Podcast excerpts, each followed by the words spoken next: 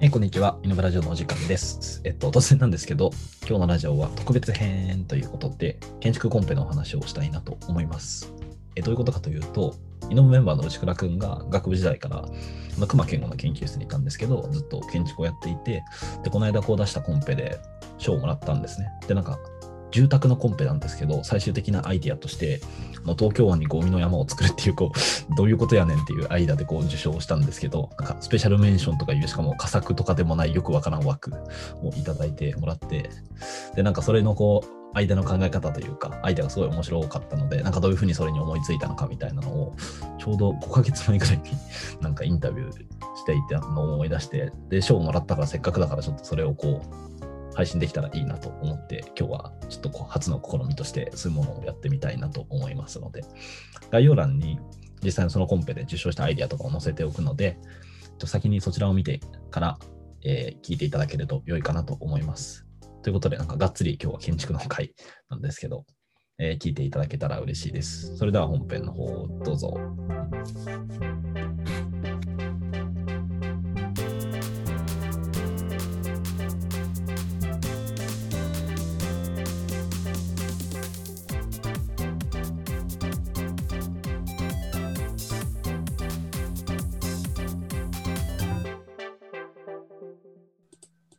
あれだね、まあ、この間の建築コンペの話で、うんん、どうしようかな。あ、まあ、一応議事録貼っといたので、まあ、開いても開かなくてもどっちでもいい。俺がメモるだけでも、これは。まあ、最初に、まあ、含みの時みたいな感じで、時間軸的に、まあ、一番最後から逆に辿ってってもいいし、最初から辿ってってもいいんだけど、どういう感じのプロセスでやってたかっていうのをちょっとざっくり聞きたいかな。あの、コンペの時の話でいいのかな？あ、そうそうそう、うん。この間のあの、問いかける建築のやつで大丈夫です。あれ、俺はお題も見たので、今日、前。まあ、軽く話してもらえると良いかも。まあ、一番最初、このコンペやっぱ住宅コンペだったんで、一番最初はその住宅を作る。コンペなのか。そうなんですよ。おお、まあねそこがすごいな。新建築うん住宅コンペみたいな名前なんだよね。うんああ、なるほどね。で、まあ最初は正直その、住宅を作るどうやってそのうん新しい住み方、コロナ時代の住み方ってどういうものなんだろうねみたいな話をずっとしてたんですよ。うんうんうん。あの、うん、で、その時に、あの、コンペのこの概要文上げてくれたのを読んでいて、うん。いや、公共空間うん。で社会的な問いうん。っていうのは、この何を言ってんだろうか、この因縁方変は、みたいな話をこうずっとしだして、うん。で因縁方変ってあんまりその単体の住宅、個別の住宅を作ったりしない。うんうんどっちかっていうと大きなあの集合住宅だったりとか商業施設とか、あの公共あの教育機関とかなんかすごい大きい建築を作ることが多いんだけどうん。うん。なんかその人が、まあ、だから最初かなり戦略的にその因縁方変が一人でこの新建築のコンペの審査員に選ばれてるっていうのは、うん。どういう意図があるんだろうかみたいな。話を結構していて。うん。でやっぱりそのまあ住まう住まうっていうのは住まうなんだけどうん。その都市に住まうアーバニズムだからうんうんうん。都市に住まうっていうことがどういうふうに公共的な問いと接続してるんだろうかっていうのに答えられる提案をしようっていう話をうんうんうんずっとしてたのね。でだから一番最初のイメージはなんかあの郊外にあの二拠点居住っていうかなんかそっちで住まうための住居うん。をなんか集合住宅的なのを作るかみたいな話をしてたんだけど、うん。あ嘘ごめんごめん。一番最初はなんか都心に、うん。あのめちゃくちゃ狭い空間。だ本当仮の住まいみたいなのを超高密で作るかみたいな。で、その人たちは基本的には郊外の家に住んでて、ね、なんかこう、オンモードの時だけ、うんそこの超狭い仮住まいに来て、ワークしてるみたいな。うん。っていう案を考えてたんだけど、いや、なんかこれって、うん、まあなんかこう提案する形として、うんうんうん。まあ見え切ってるというか、まあ大体どんなものができるかわかるし、まああとはその、これを知ったときに、なんか、何だったんだっけな。なんかそんなにこう公共、社会的な問いっていうのがないなっていう、まあコロナでもう、まあ大体そのこういうふうに田舎に住んで、で、都心に来るときだけ来るみたいなライフスタイルになるっていうのは結構言われてて、うんうん。まあ、それに対して素直に答えただけだとやっぱり別にうん。そこに新たなこう深い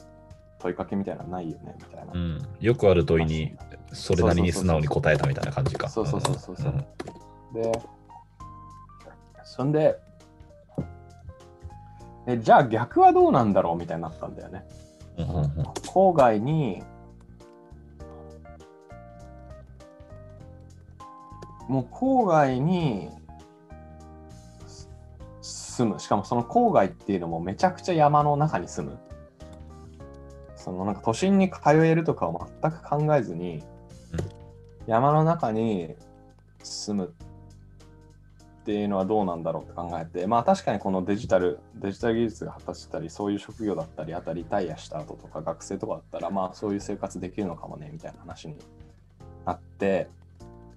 でじゃあなんかそういう郊外に住んだ郊外まあ特に山の中、うんうん。山の中というか里山ぐらいのところになんかそういう超高密な住宅ができたら、まあ、どういうことが、まあ、起こるんだろうみたいな話をしてて、まあ、超高密にすることによってそこにこうインフラを引けるから、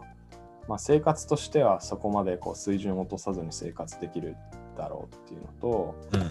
あとはなんかその都心の超高密とそういう里山の超も高密っていうののこう価値が全然違うそのそこの価値を対比できたら面白いよねみたいな話をして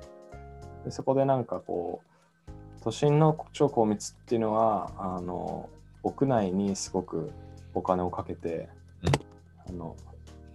その屋内の床面積としつらえの豪華さで売ってたけどうん。里山の超高密っていうのは屋外だよねみたいな話をして、まあ、その時ちょうど多分気候が良かったんだろうね話してた時の、うん。このくらいの天気だったらもう外でいいよねみたいなうん話をうん。ずっとしててだからなんか住宅のまあプラン標準設計っていうのがあるんだけど、うん。何 LDK みたいなやつね。うんうんでそれがこうずーっとあの戦後から、まあ、今までずっと使われてきて、うん。まあ、でもこのコロナでそういうものがこう全部崩壊したみたいな結構うん。うん。崩壊するみたいなのが、うん。まあ、言われてて誰もその何囲い込んだ閉鎖空間に住みたいとはもう思わないんじゃないのみたいな話をしてて、うん。でまあその中にワークっていう場所も入ってくるはずだしうん。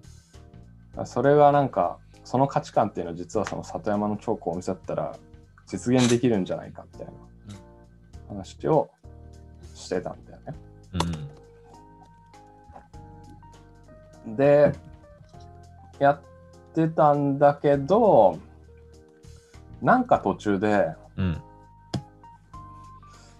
いやなんかここに出てくる空間としてはいいんだけどよくどうしてもこうユースケースとしてこうある短期間ここに住むみたいなうんものが一番、まあ、考えられる。本当の意味でなんか、でなんかどうしてもこの里山の超高密ってなんかすごい裕福な人たちがリタイアメントした後になんか住んだりとかちょっとこう有給を置いた後とかなんか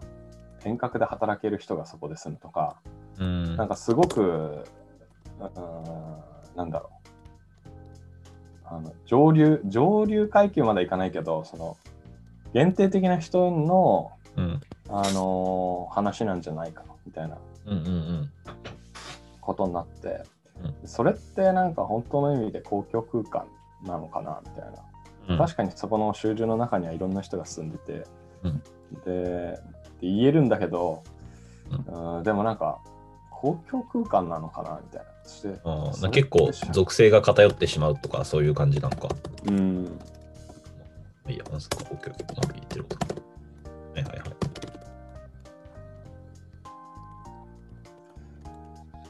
で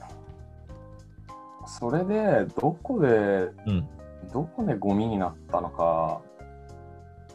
どこでゴミになったんだっけな。あちなみにさ、うん。ここまでのこの、まあ、最初の都心の高密度と、そこから今度逆にさ郊外の高密度みたいな時には、まだなんかこう、自分たちでスケッチみたいなのは全くしてない。うん。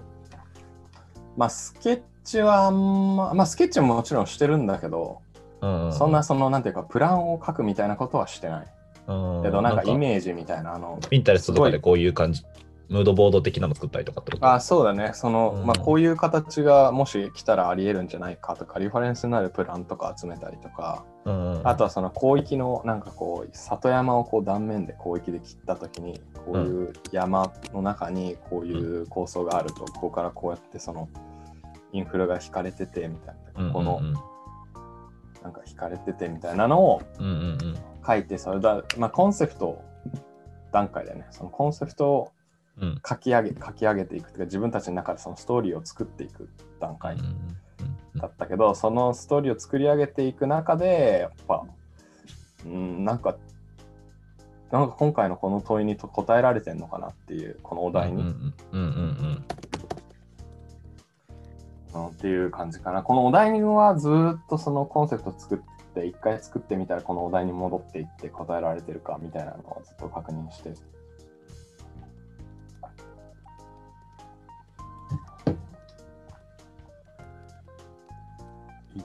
て、うん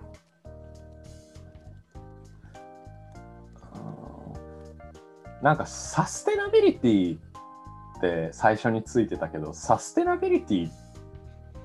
うんって何なんだろうね？みたいな感じになったのかな？うんうんだからなんか今まですごくアーバニズムに対してなんかあの考えてきた。アーバニズム、結構気にしてたのはやっぱサステナビリティとアーバアーバニズム、そして公共空間、うん。その中での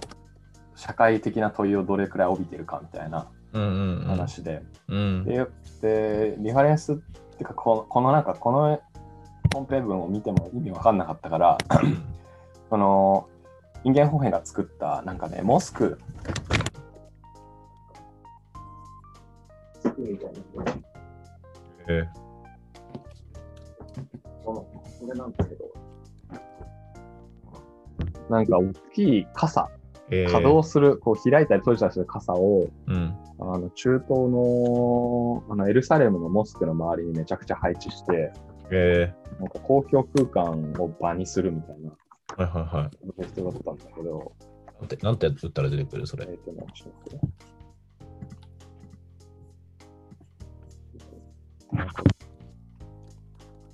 アルハラムモスク。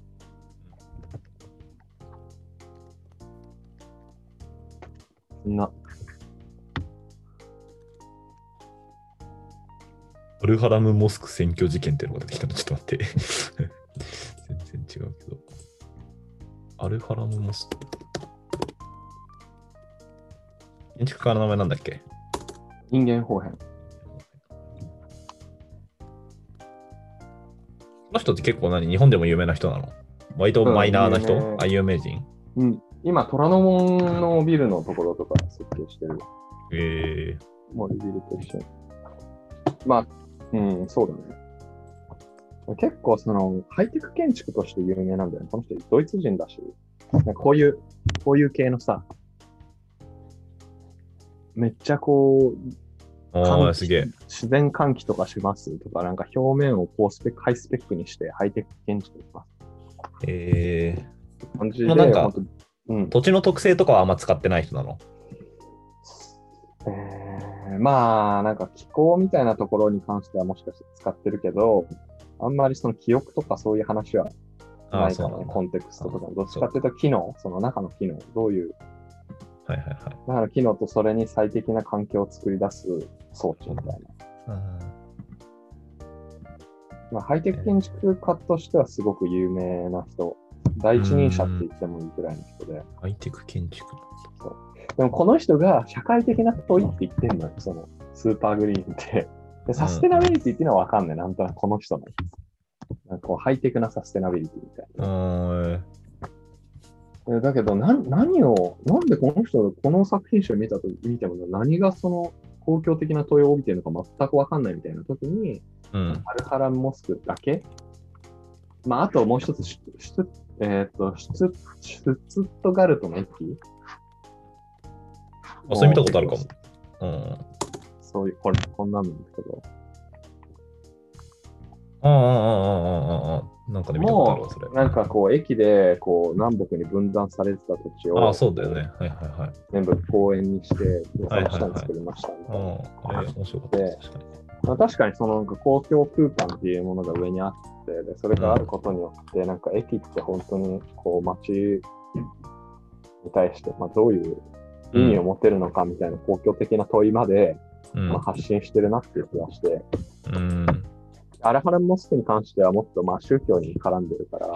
うん。そのこれはあのモスクの周りにこの傘をいっぱいつけて、その傘の下ってもう空間だよね、公共空間だよね。みたいな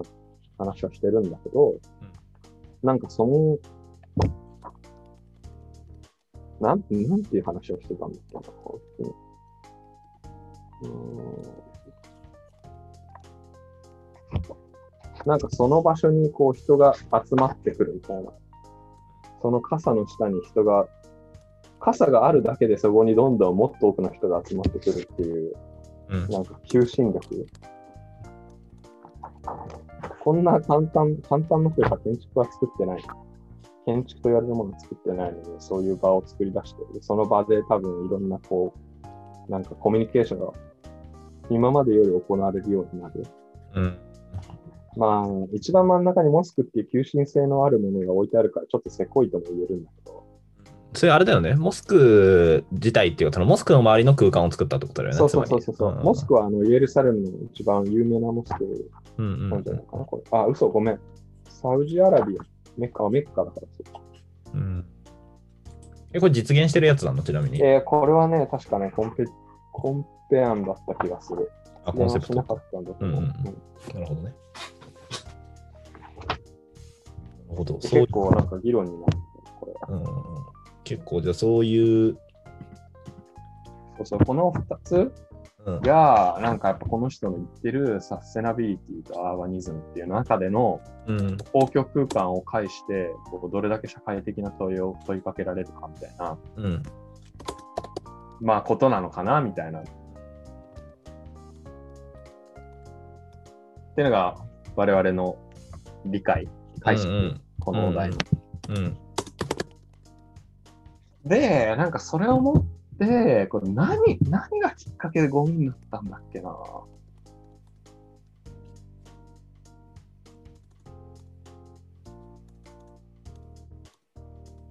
なんか本当に多分そっけないきっかけなんだよね。もう一回自分たちの多分生活を見直してみようよみたいな感じになって、うん、コロナになって何何が変わるのみたいなうん、話から、うん、なんかまあ、朝起きてとかしてゴミ出してみたいな感じで言ってたときに、うん。あゴミって、そういや、どうなってんだっけみたいな話になったんだっけな。で、それで、あの、まあ、なんか、なんか、何のきっかけわかんないんだけど、その深海面処分場のことを調べたのよ。うん、で、調べたら、そこで、なんか、あの、実は俺、深海面処分場自体は知ってて、うんで、確かあれ、小東23区の小学生って行くんだよ、社会科見学に。で、なんか、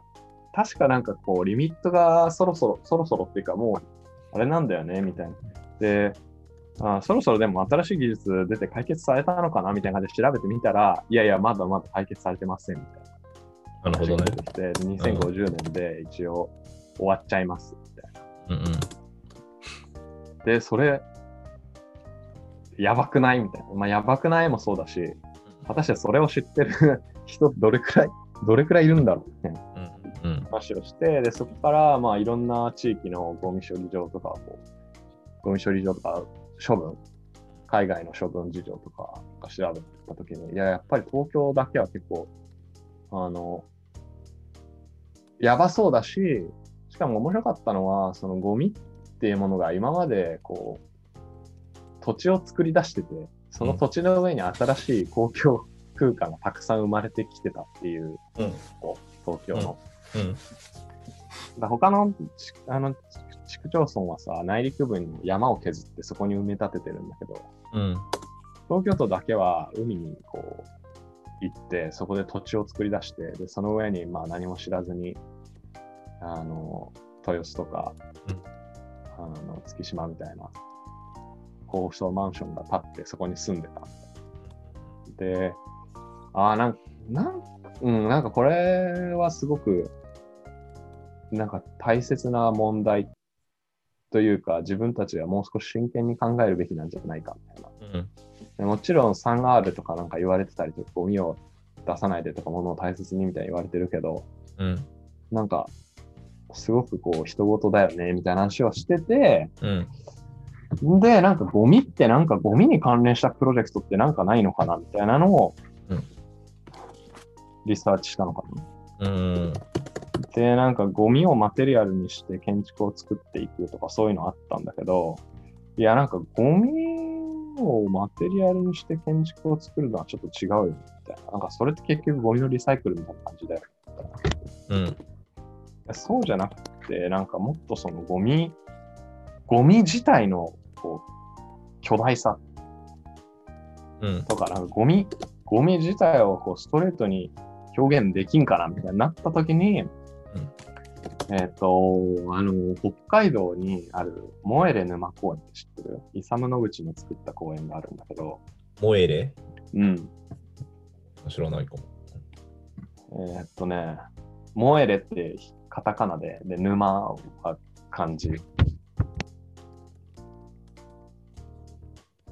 え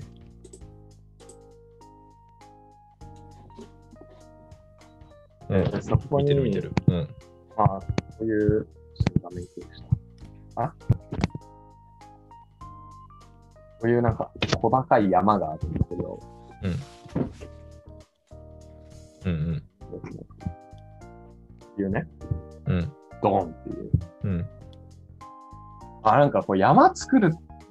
っていいね、みたいな話になって、おう。なんか山って、まあ富士山もそうだし、うん。まあ、特に日本の場合は結構、あの、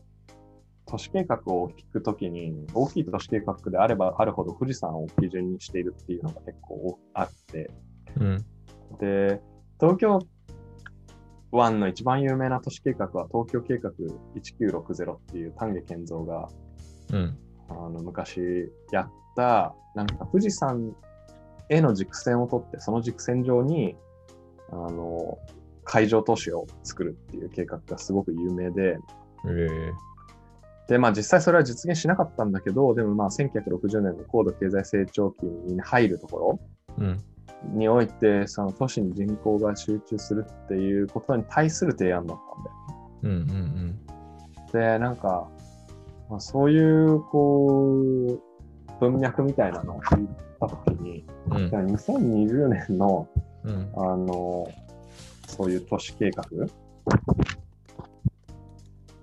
で、なんかこれ以上そんな、こう、住宅とか、まあ、多少増やしても仕方ないよね、みたいな話になって、うん。なんかその増やすっていう考え方よりも、むしろなんか、もうシンボルみたいな、こう、これまで住んできたものとか、ここれ、今住んでるってこと自体のレガシーみたいな風にしちゃった方がいいんじゃない？で、それで山ってなんか、そうなりうるんじゃないかな、みたいな。それが富士山みたいな意味を持ち始めて、うんみんながそれを毎日見るみたいな、面白いんじゃない？か話をして、で、その時にこう、モエル沼公園、あ、なんかこういう感じかな、みたいな。これちょうどこれ2年前くらいに松江島旅行行った時にこう行ったのよ、モエル沼公園に。で、山を登ったんだけど、まあ、この辺札幌であんまり他に高いとこないから結構バーって見渡せて、この山自体は60メートルぐらいしかないんだけど、まあ、それを調べてたら、実はモエレ沼公園のこの山って、札幌市内で出たゴミを固めて作った山らしいのね。えで、えー、ってなって、で、ー、その時は知らなかったんだ。そうそうそう、その時は知らなかった。ただの山だと思った。し、その事実ってあんまり公開されてなくて、まあ、ネット上にちょっと落ちてるんだけど、詳しい設計の内容とか出てないから、でそれでモーエル沼公園の資料を漁って、あの本を借りたり、図書館行ったりして断面をこう見たときに、うん、あのまあ、エンジニアリング的には何メートルでも行けますみたいな話が書いてあって、うん、で、大切なのは水はけなんですみたいな、うんうん、まあ、ことが書いてあって、あ、そうかみたいな、じゃあこう水はけ、水はけ自体をこうちゃんとすれば、どんだけ高い山も作れるのかみたいな、まあ、この今のエンジニアの、まあ確かにそうだよなみたいな思いながら、あじゃあもしかしてそういう山を作るっても面白いって言って、んで一気に山を作ろうって話になったんだよ。